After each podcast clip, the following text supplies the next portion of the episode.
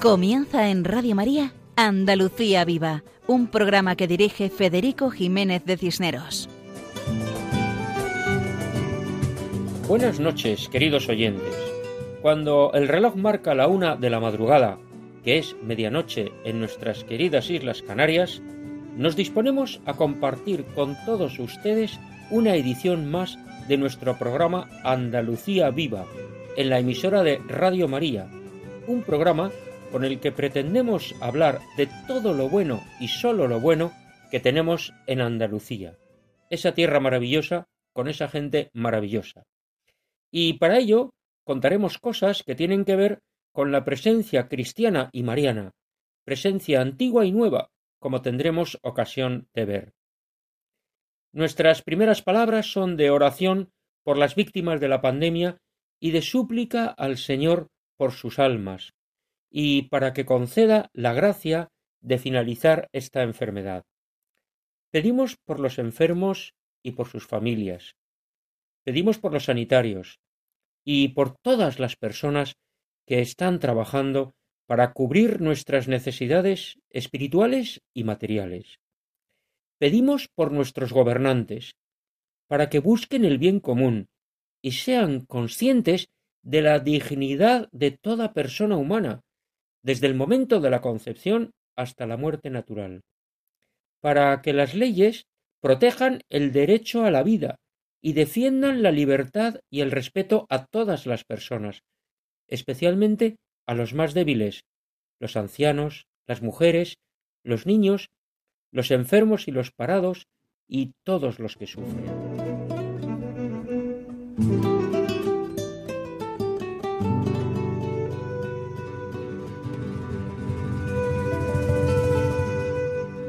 El programa de hoy está dedicado a la figura de un santo extraordinario, que se llamó Juan Duarte Ciudad, pero que ha pasado a la historia como San Juan de Dios. Hablaremos algo de su presencia y su permanencia en Andalucía. Escucharemos a Benjamín Vargas, que nos habla de San Juan de Dios y Granada, a Juan José Bartel, que en la sección Nombres Cristianos nos explica la ciudad de San Juan de Dios en Alcalá de Guadaira, cerca de Sevilla. María José Navarro entrevista a María Flores, que conoce muy bien esta obra. Escucharemos algunas canciones dedicadas a esta extraordinaria figura histórica, y Paco Fabián, en la sección Canción con mensaje, interpreta Pescador de hombres. Todo esto en nuestro programa de hoy, en Andalucía Viva, en la emisora Radio María. Adelante, siempre adelante.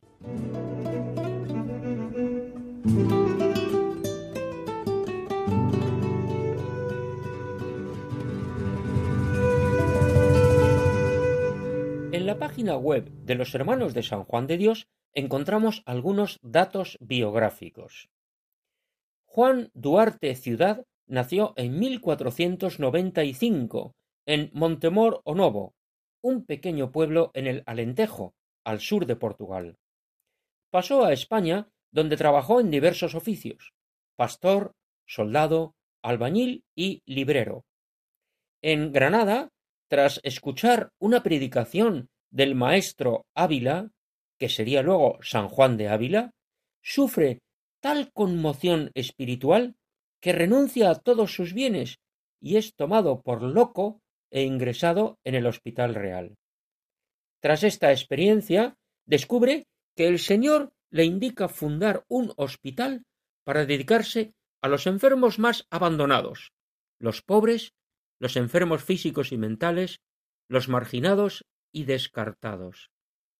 Cambia su nombre por Juan de Dios. Entre 1538 y 1539 funda en Granada su primer hospital, caracterizado por el trato y el calor humano que los enfermos reciben de Juan y sus compañeros, y fue pionero en la actividad asistencial. Fue el primero en separar a los pacientes por el tipo de enfermedad que sufrían, y destinó una cama para cada enfermo. Murió el 8 de marzo de 1550. En 1886 fue proclamado patrono de los hospitales y de los enfermos. En 1930, patrón de los enfermeros y de sus asociaciones. Además, es patrón del cuerpo de bomberos, por su actuación durante la extinción de un incendio declarado en el Hospital Real de Granada, del que consiguió sacar ilesos a cuantos enfermos se encontraban en su interior. Pues bien, escuchamos ahora a Benjamín Vargas, que nos habla de San Juan de Dios y Granada. Adelante, Benjamín. Juan Ciudad llega a Granada en el año 1538, abriendo una pequeña librería en la puerta de Elvira. Un año después, tras escuchar una predicación de un sacerdote al que llamaban Juan de Ávila, tuvo tal conversión que quemó sus libros y vagaba por la ciudad como un loco, por lo que fue encerrado como tal. Dicha experiencia, tras una peregrinación al santuario de la Virgen de Guadalupe en Extremadura, inspiró al loco de Dios a dedicar su vida al cuidado de los enfermos. En el lugar donde estuvo aquella librería, actualmente hay una capilla dedicada en su honor, no muy lejos del hospital que él fundó y lleva su nombre. San Juan de Dios fue nombrado patrón de los bomberos por su esfuerzo para rescatar a los enfermos de un incendio que devoró el Hospital Real el 3 de julio de 1549. Apenas nueve meses después, el 8 de marzo de 1550, a los 55 años, moría Juan de Dios en Granada, víctima de una pulmonía a consecuencia de rescatar a un joven que estaba en trance de ahogarse arrastrado por una fuerte corriente del río Genil. Lógico final para una vida totalmente entregada a los demás. Los bomberos celebran a su santo patrón de diversas maneras.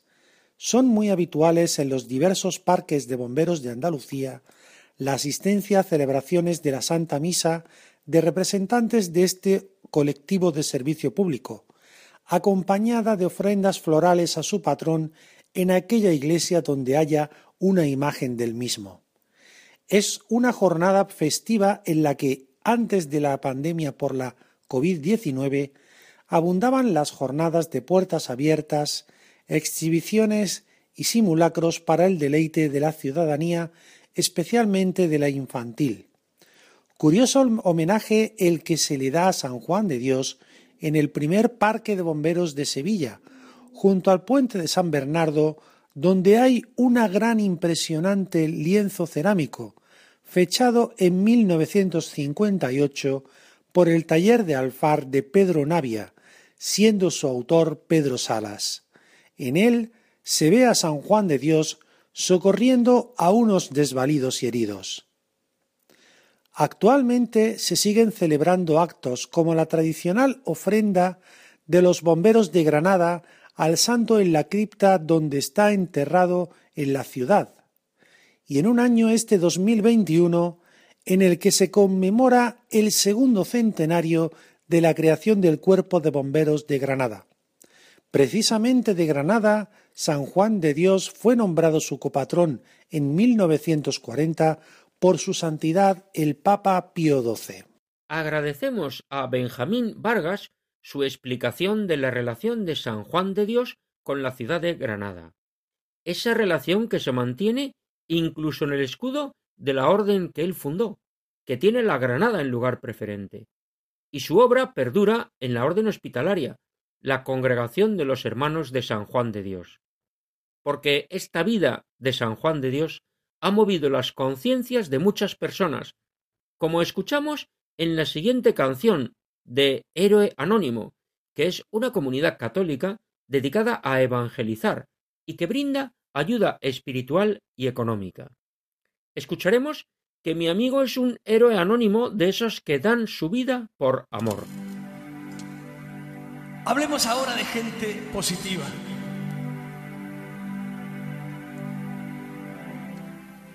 Un muchacho hace unos años en Sevilla, en un concierto, me saluda cuando termino. Me quedo mirándole, no me llama la atención, pero al día siguiente este muchacho está en un hospital de los hermanos de San Juan de Dios, un hospital que recoge a niños con problemas psíquicos muy profundos, muy profundos, casos terribles. Lo veo ahí vestido con el guardapolvo blanco como usan los hermanos para trabajar y yo, mira, el chico de ayer estaba bañando a los niños, los bañaba cada uno de ellos, los llevaba a UPA, los acostaba, le daba un besito y corría para atrás otra vez. Increíble. Los bañaba, los llevaba a UPA, los tapaba. Buenas noches, corría otra vez. Había bañado a toda una sala entera solito. Y al final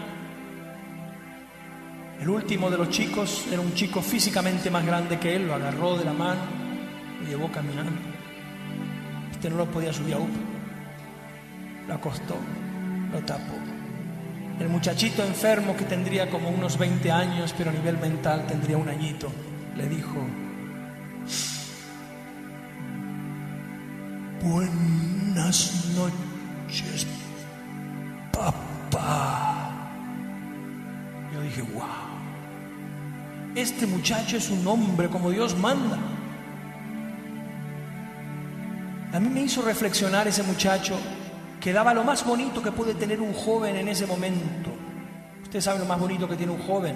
El otro día, ayer, se lo preguntaba a unos universitarios y demás jóvenes que estaban en un, en un encuentro. Y me decían cualquier cosa menos eso. ¿Qué es lo más bonito que tiene un joven en su juventud?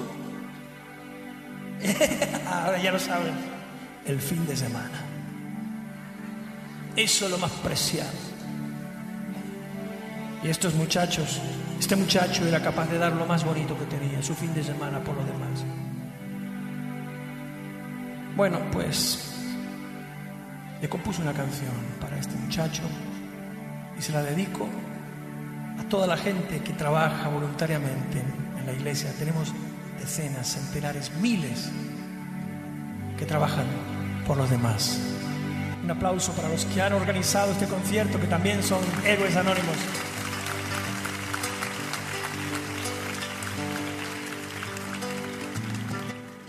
Su nombre no saldrá mañana en el periódico, ni a mediodía su rostro en la televisión pero les aseguro que mi amigo es un héroe. De esos que dan su vida por amor.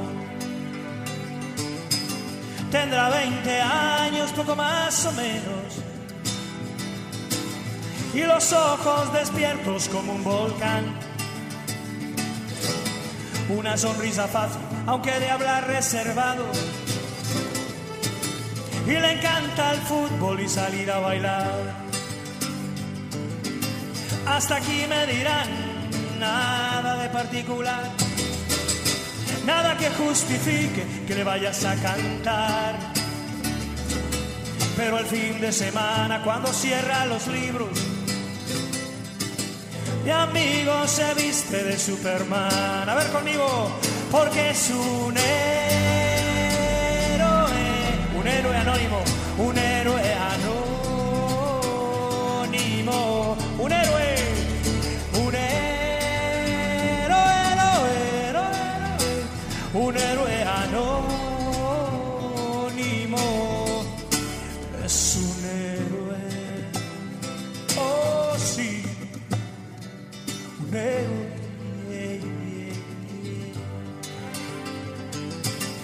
Tiene toda una sala solo a su cargo, diez o quince niños, yo diría que mil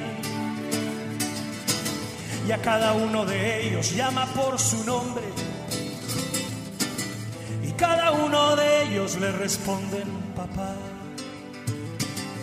Antonio de 15 le da de comer en la boca, al rata de 11 le está enseñando a andar.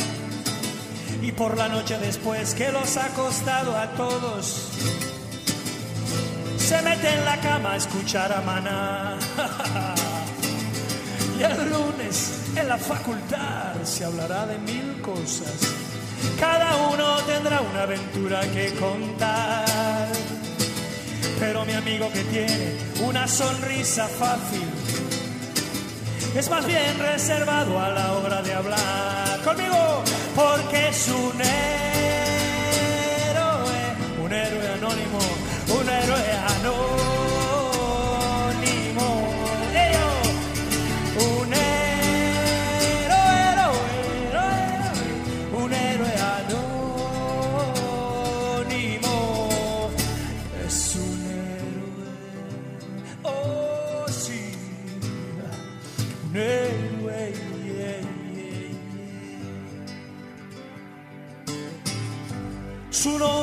saldrá mañana en el periódico, ni a mediodía su rostro en la televisión. Pero les aseguro que mi amigo es un héroe, de esos que dan su vida por amor, por amor.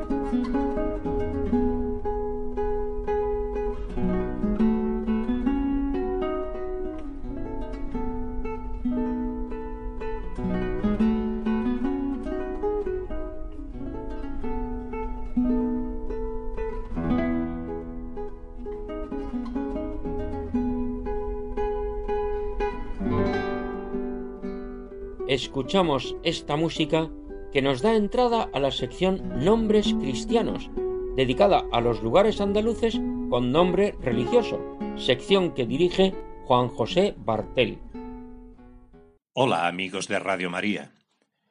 Hoy nos adentramos en una ciudad muy especial, una ciudad edificada y construida con más actos de amor y entrega que de ladrillos y piedras, una ciudad donde se manifiesta la historia de un legado nos referimos a la ciudad de San Juan de Dios, que se encuentra en el término municipal de Alcalá de Guadaira, de la provincia de Sevilla, para ser más precisos, en el kilómetro catorce y medio de la autovía Sevilla-Málaga. El municipio de Alcalá de Guadaira está situado en la comarca de los Alcores y tiene como patrona a Nuestra Señora del Águila. Hace más de cincuenta años, la poliomielitis provocaba una epidemia en el mundo y se cebaba en la población infantil. Miles de niños y niñas se veían afectados para toda su vida. La talidomida había hecho estragos y otras discapacidades físicas y sensoriales afectaban a muchas personas jóvenes. Esta realidad generaba unas necesidades en la población a las que las instituciones no daban respuestas. Pero surgió la figura de Fray Serafín Madrid, perteneciente a la Orden Hospitalaria de San Juan de Dios, orden católica fundada en Granada en 1593 y fundador también de los teléfonos de la esperanza, que no quiso quedarse impasible ante esta realidad, por lo que erigió la ciudad de San Juan de Dios. Se trataba de un proyecto para la integración y desarrollo de chicos y chicas con alguna discapacidad física o sensorial. Fray Serafín pensó que había que ofrecer un futuro para todos esos jóvenes, ofreciéndoles la posibilidad de culminar una carrera universitaria, enseñándoles un oficio o buscándole herramientas para que encauzaran un futuro lleno de posibilidades. Quería integrar en la sociedad a todas estas personas, de las cuales muchas procedían de familias humildes. Para este proyecto se creó la ciudad de San Juan de Dios, los inicios fueron difíciles, ya que se partió con una campaña de recaudación de donaciones, pidiendo a la ciudadanía de toda España. Sin embargo, Fray Serafín, viendo que con esas donaciones no se llegarían a cumplir las expectativas, comenzó a movilizarse a través de los medios de comunicación de la época.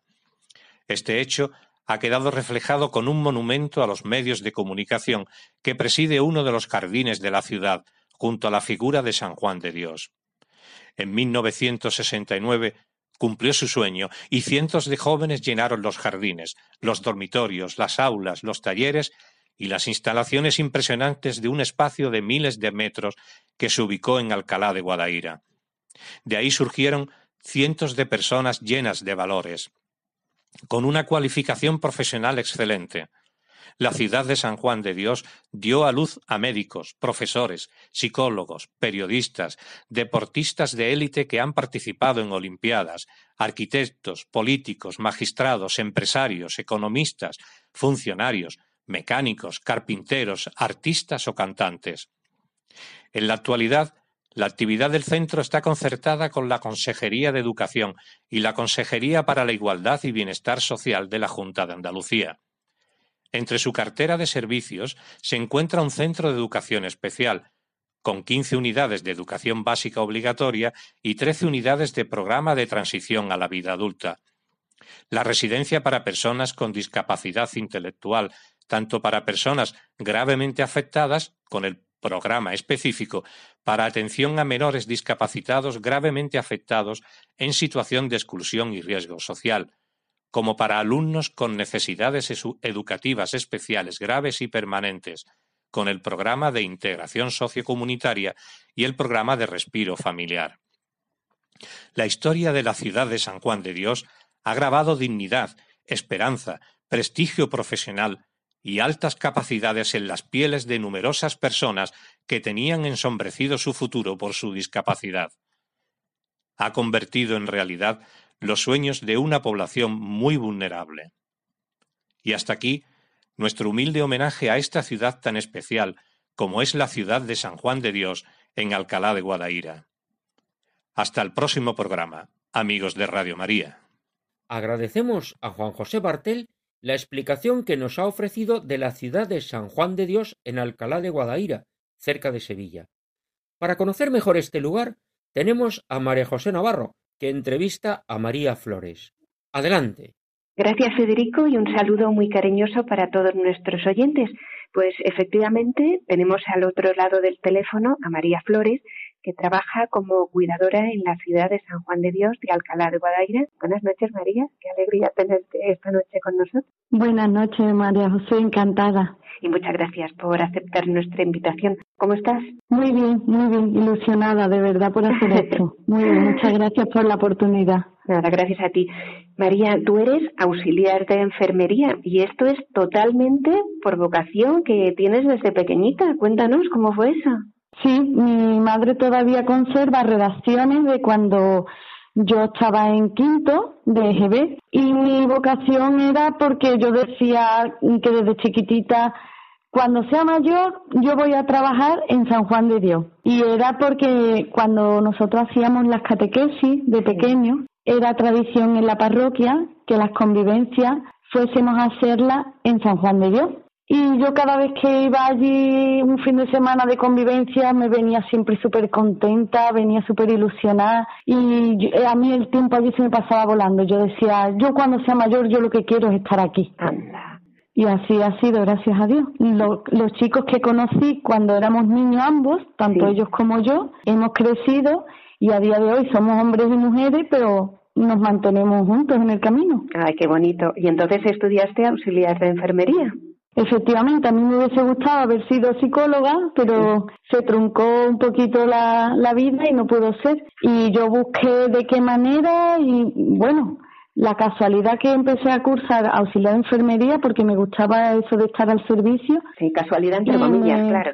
Sí, pues sí, porque además me mandaron a hacer las prácticas allí a, a la ciudad de San Juan de Dios, que yo eso lo vi como esto está para mí, esto está enfocado para mí. Y así fue, empecé a hacer las prácticas en septiembre de 1999 y ya todo vino seguido. Entré haciendo las prácticas y ya me quedé trabajando. Oye, y si vamos a la ciudad de San Juan de Dios, ¿qué nos encontramos allí, en Alcalá de Guadaira? En la ciudad de San Juan de Dios, como su nombre indica, ciudad, no es llegar a un centro como se pueda uno pensar, un centro, no. E, es algo más. Allí cuando entramos contamos con una residencia, es un centro educativo asistencial. Entonces, como educativo asistencial cuenta con la residencia que tiene ahora mismo cuenta con un total de 110 chicos que viven allí. Viven allí. Lo que pasa es que 67 son chicos que aquella es su casa, ellos viven allí todos los días del año y después tenemos 30 plazas que es para chicos que vienen de residencia escolar. Y es una manera de facilitar a muchas familias que a lo mejor mm, porque se encuentran lejos del centro, no pueden venir todos los días los chicos y venir al colegio por una necesidad familiar, que hay también muchas necesidades por familias desestructuradas y problemas que se encuentran en estas familias que como bien sabemos hay que siempre echar una manita y para eso está la residencia que de lunes a viernes los chicos se quedan con nosotros y efectivamente se quedan a dormir y a comer, que también eso hacen que, que se les asegure que todos los días comen bien, duermen bien y tienen un aseo correcto. ¿Y qué actividades tienen en su día a día los chicos? Por la mañana van al cole, por la tarde después allí contamos con unas instalaciones magníficas, que tenemos muchísimo espacio al aire libre. También hay que recordar que tenemos la parte de los adultos, ¿eh? que eso también se me olvidó decirte, lo que es muy importante. La actividad de adultos también cuenta con 40 plazas de usuarios que van y vienen todos los días. Como un centro de día, ¿no? Efectivamente, que también hacen uso de nuestras instalaciones. 200 chicos escolares, María José, que también van y vienen en sus autobuses todos los días son jóvenes y adultos con discapacidades mentales y físicas. Eso es, son físicos y psíquicos. Y entonces ellos vienen según su etapa, puede ser escolar o bien de adulto, ellos vienen, tienen sus talleres, los, los peques en el cole pues tienen una preparación, que sobre todo lo que en esta vida les preparamos es para su total autonomía, a su máxima capacidad y después eso, dentro de sus capacidades, hasta donde pueda alcanzar cada uno. Porque lo más importante es que el día de mañana ellos se sientan realizados y, se, y sean felices con lo que puedan llegar a conseguir. Y allí también hay una lavandería, ¿no? Sí, el Centro Especial de Empleo está haciendo ahora mismo, en este momento del COVID, un centro magnífico haciendo una, una gran labor porque allí se lava ropa hospitalaria y lencería hospitalaria y eso lo que hace es nos traen a nosotros ropa de, de, diferentes hospitales y allí se les trata, se lava, se vuelven a mandar de vuelta y todo ello está realizado por personas con discapacidad. Hay algunos compañeros que están allí para la supervisión de los chicos, chicos y adultos, porque claro, son personas también muchos adultas que realizan esa labor y se sienten muy bien. Y se sienten realizadas. ¿Y ahora con el COVID cómo lo hacen? Pues poniendo muchos medios, María José, porque es fundamental que estén protegidos. Están muy concienciados, saben que ahora mismo su labor está siendo fundamental para los hospitales, tienen mucho trabajo, pero están siguiendo unos protocolos, unos seguimientos y lo están haciendo fenomenal. Oye, una cosita, en época vacacional también tienen salidas, ¿no? Tienen en verano campamentos, hacen peregrinaciones. cuéntanos un poquito, ¿qué es lo que hacen? Nuestros chicos tienen mucha suerte porque cuentan con unos voluntarios fantásticos en distintas épocas del año. A lo mejor si hablamos de Semana Santa podemos encontrarnos con unos voluntarios que se prestan a que los chicos vayan a las procesiones, no se pierdan una salida, una entrada de procesión de manera privilegiada y llega el verano. Y como todo el mundo necesitan también un momento de respiro y de cambio de porque cada uno dentro de sus limitaciones percibe perfectamente eh, el estar fuera de su entorno, ¿no? Y lo mismo que les gusta muchísimo ir a la playa y mojarse los pies en la arena de, de la orilla, también les gusta mucho las salidas que gracias a la hospitalidad los chicos hacen a Lourdes y a Fátima. Son unas peregrinaciones muy, vamos, son fundamentales ya en su, en su día a día. Sí, eso te iba a decir, que tienen eh, todos los años unas peregrinaciones muy especiales, unas peregrinaciones marianas, como tú dices, a Lourdes y a Fátima. Cuéntanos, eso lo hacen con la hospitalidad diocesana de Lourdes. Cuéntanos un poquito. Los chicos están familiarizados, desde luego, en tener contacto con la vida católica, porque ellos Allí tenemos, según la edad de los chicos, como hemos hablado, sus necesidades, pero claro, hay chicos que tienen edades para hacer la primera comunión, hay chicos que tienen edades para realizar una confirmación y otros que ya han pasado por ello. Pues en nuestro centro preparamos a chicos para, hacerse para que hagan la comunión por medio de unas catequesis que están totalmente adaptadas a ellos y en su formación cuando ya llega un momento en el que han pasado por esas etapas, cuando son adultos, seguimos en esa formación, seguimos con esa continuidad de catequesis y se complementan perfectamente cuando hacemos estas salidas a Lourdes y a Fátima. Además, tienen su misa todos los domingos donde ellos participan, de, rezan, cantan. Sí, sí, nuestros chicos están familiarizados con cada momento litúrgico que, que nos va viniendo y lo vamos trabajando.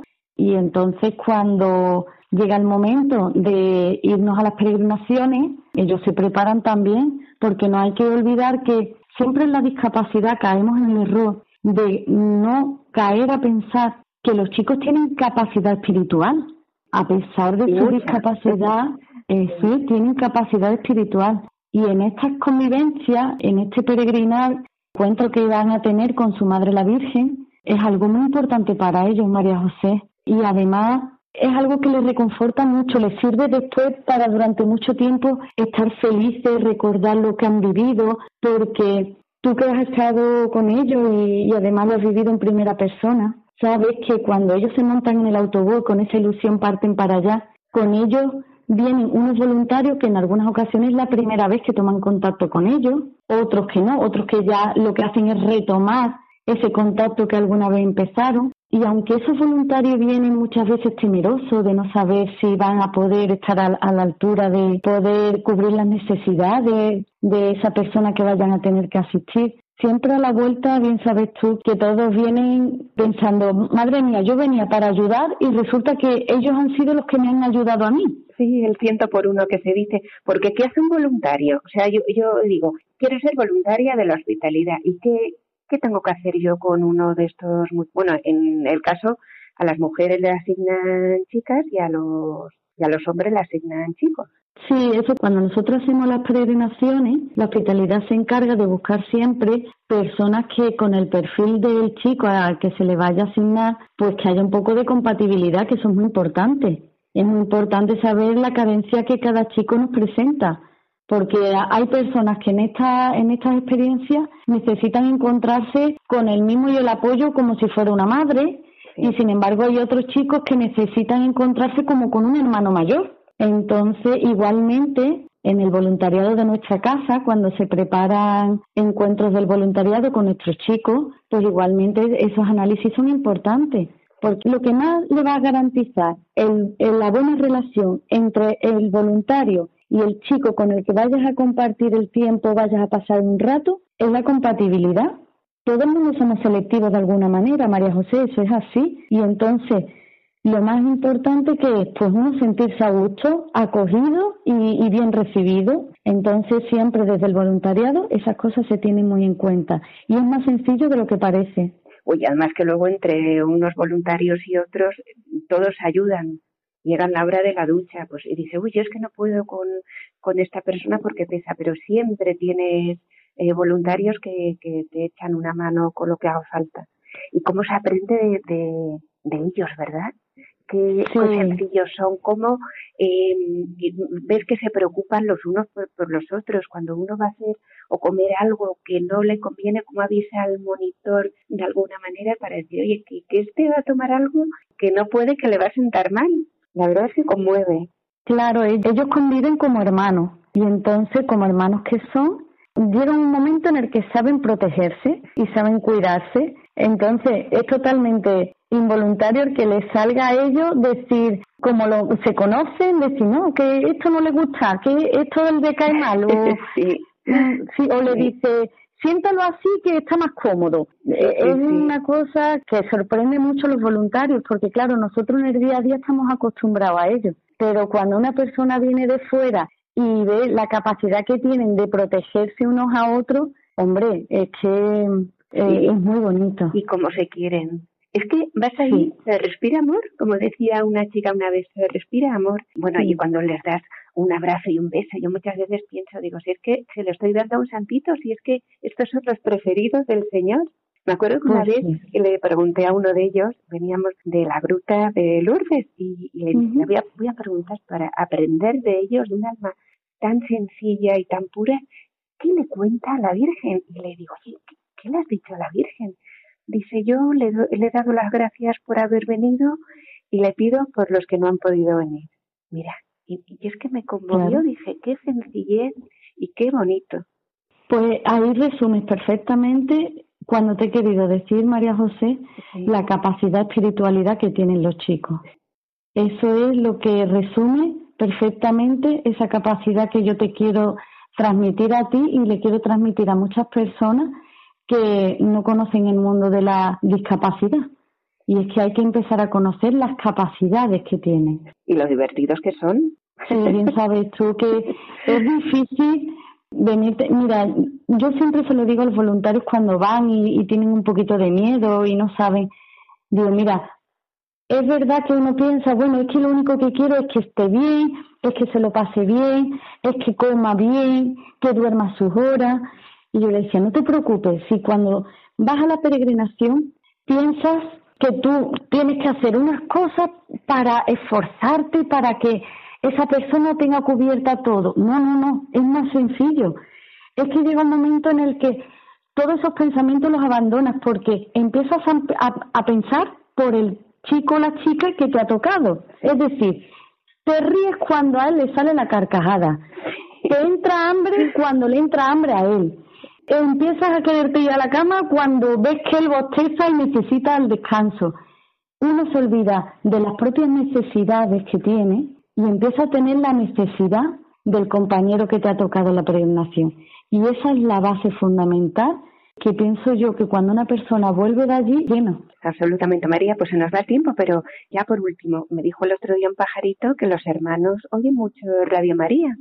Sí, eso es verdad, María José, porque mira, yo, yo en eso te lo puedo garantizar porque mira, en la casa de los hermanos hay varias furgonetas para poder hacer uso de ellas, para poder llevar los chicos al hospital o para poder hacer... Y no ha habido una vez que yo me haya montado en una furgoneta de la casa que nada más que arranca sale Radio María.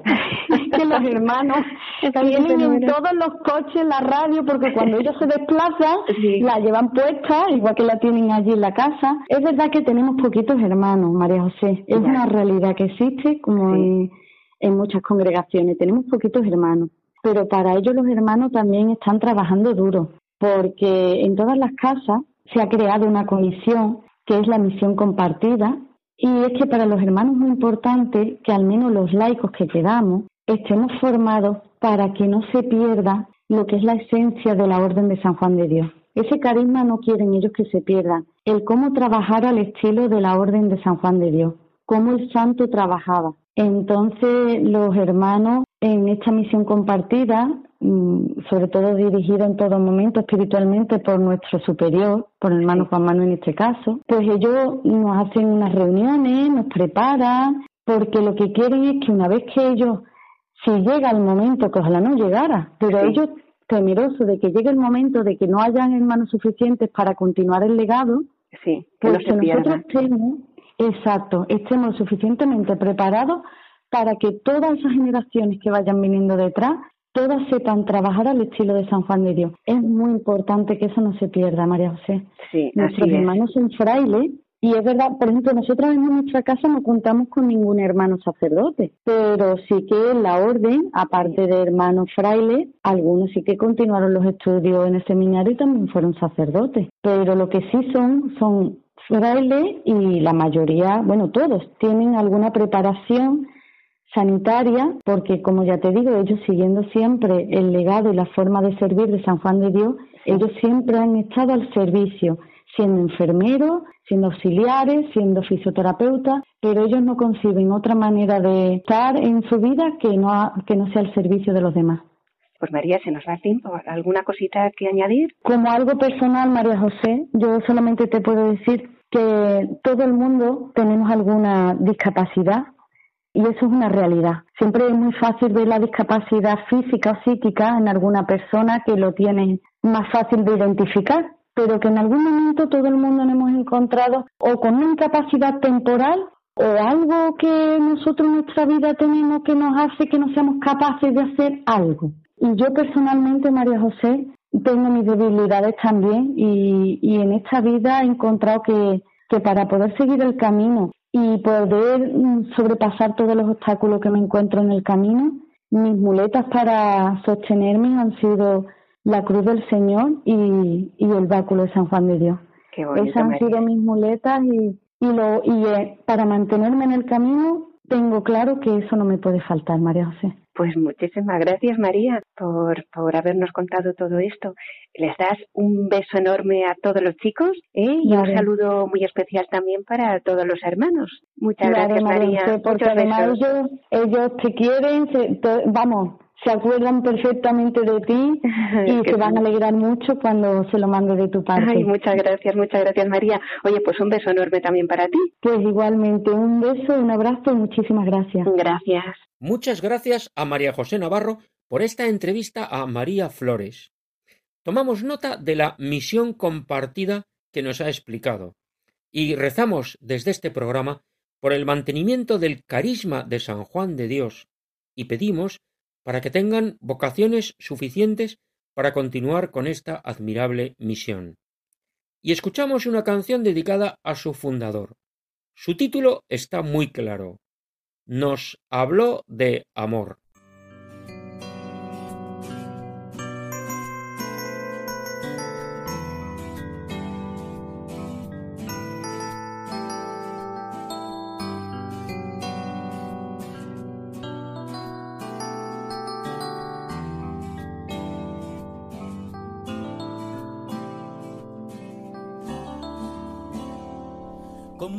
Sin timón, portador de un gran tesoro, dejó todo por buscar a Dios.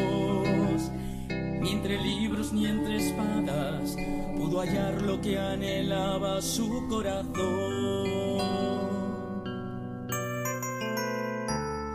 Bajo la mirada atenta del que todo lo contempla, dijo sí cuando escuchó una voz sígueme, no temas nada, que tu cruz está engranada. Muchos te creyeron loco, Juan de Dios. Y entre los pobres repartió su humanidad. A los enfermos les habló de amor. Los que necesitaban,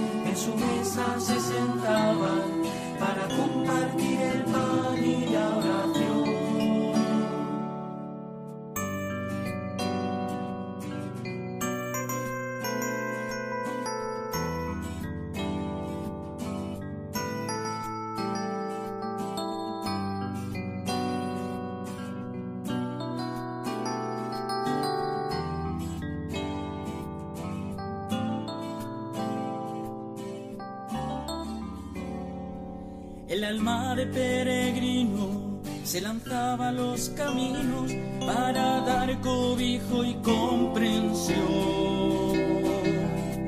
Al que andaba abandonado o perdido en el pecado, tal vez no estabas tan loco, Juan de Dios.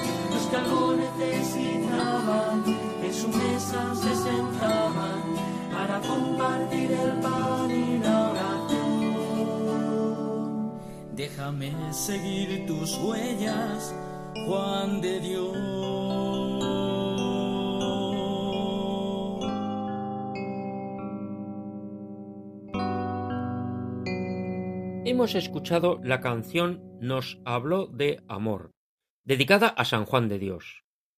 Nos habló de amor. Juan Ciudad contestó sí a Jesús que le dijo sígueme. Y Juan Ciudad se transformó en Juan de Dios. Hemos escuchado que a los enfermos les habló de amor. Déjame seguir tus huellas, Juan de Dios. Y cuanto más nos acercamos a su figura y a su obra, mayor es nuestra admiración y nuestro agradecimiento a Dios que mueve los corazones de los hombres. Allá por 1981, San Juan Pablo II pronunció estas hermosas palabras en una alocución a los hermanos de San Juan de Dios.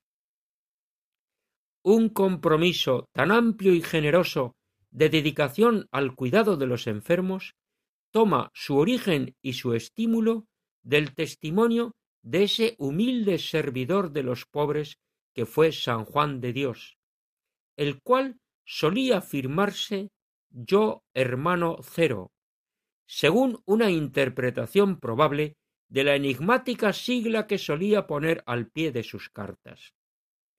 Dios, para realizar sus maravillas, tiene necesidad de instrumentos que sean plenamente conscientes de la propia nulidad, porque sólo personas de este género saben abandonarse, sin oponer resistencia a las iniciativas imprevisibles de su amor. En un tiempo como el nuestro, en el que el cuidado del enfermo corre el peligro de pasar a segundo plano frente a la afirmación de otros valores considerados como prevalentes, urge más que nunca quien dé testimonio con el ejemplo y con la palabra de la dignidad superior de la persona, especialmente si es débil e indefensa. Son palabras de San Juan Pablo II en su visita pastoral al Hospital Romano de la isla Tiberina. Y pasamos ahora a la sección Canción con mensaje. Paco Fabián interpreta la canción Pescador de hombres con su guitarra.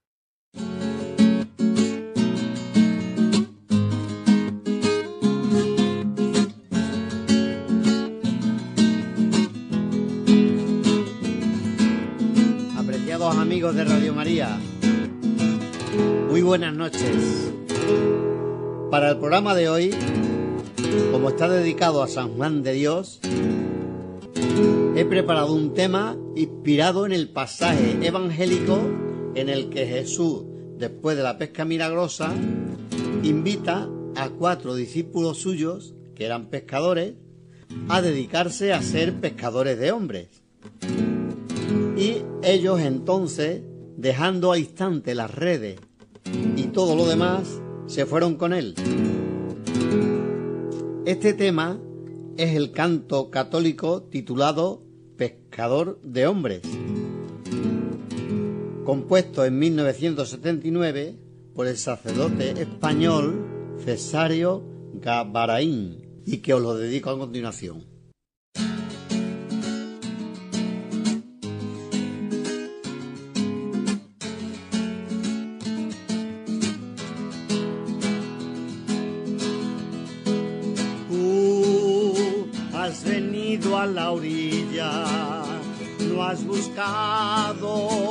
Ni a sabios ni a ricos, solo quieres que yo te siga. Señor, me has mirado a los ojos, sonriendo, has dicho mi nombre. En la arena y he dejado mi barca junto a ti buscaré otro mar.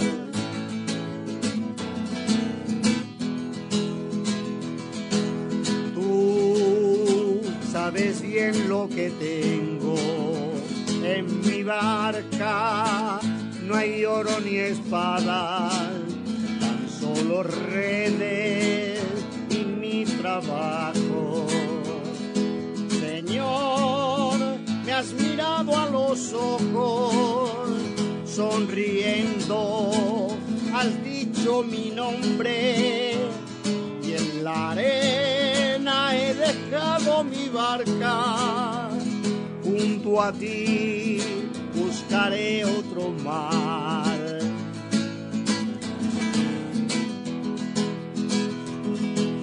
Tú necesitas mis manos cansancio, que a otros descanse. amor que quiera seguir amando. Señor, me has mirado a los ojos, sonriendo, has dicho mi nombre en la arena y he dejado mi barca junto a ti, buscaré otro mar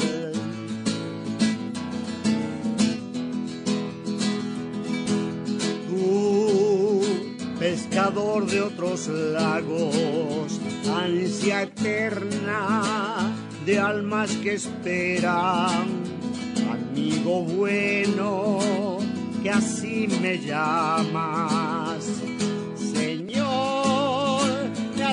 Mirado a los ojos, sonriendo, has dicho mi nombre en la arena he dejado mi barca junto a ti, buscaré otro mar.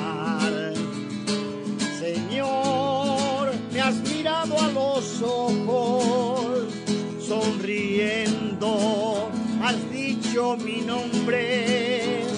En la arena he dejado mi barca junto a ti buscaré otro mar.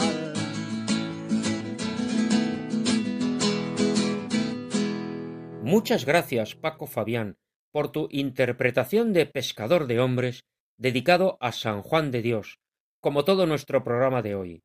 Y su presencia en tierras andaluzas la encontramos en Alcalá de Guadaira, en Antequera, en Bormujos, en Cádiz, en Córdoba, en Granada, en Jerez de la Frontera y en Sevilla.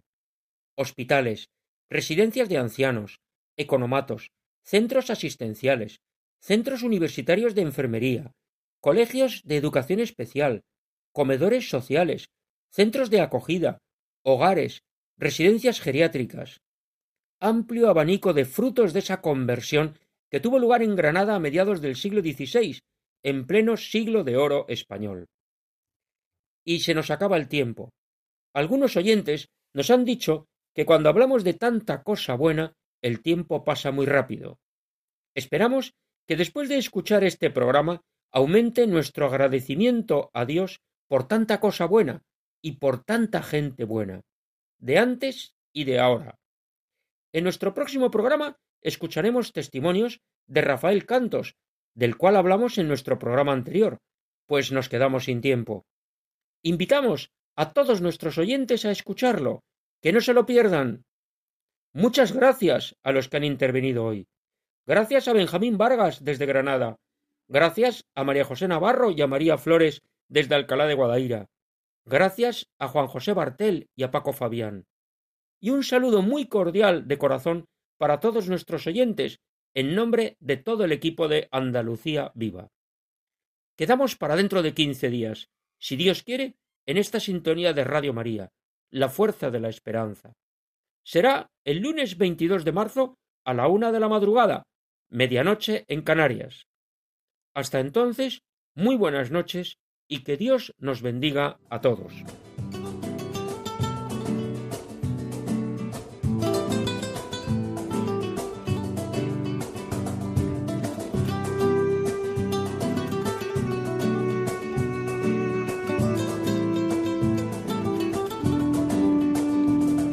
Han escuchado en Radio María Andalucía Viva, un programa dirigido por Federico Jiménez de Cisneros.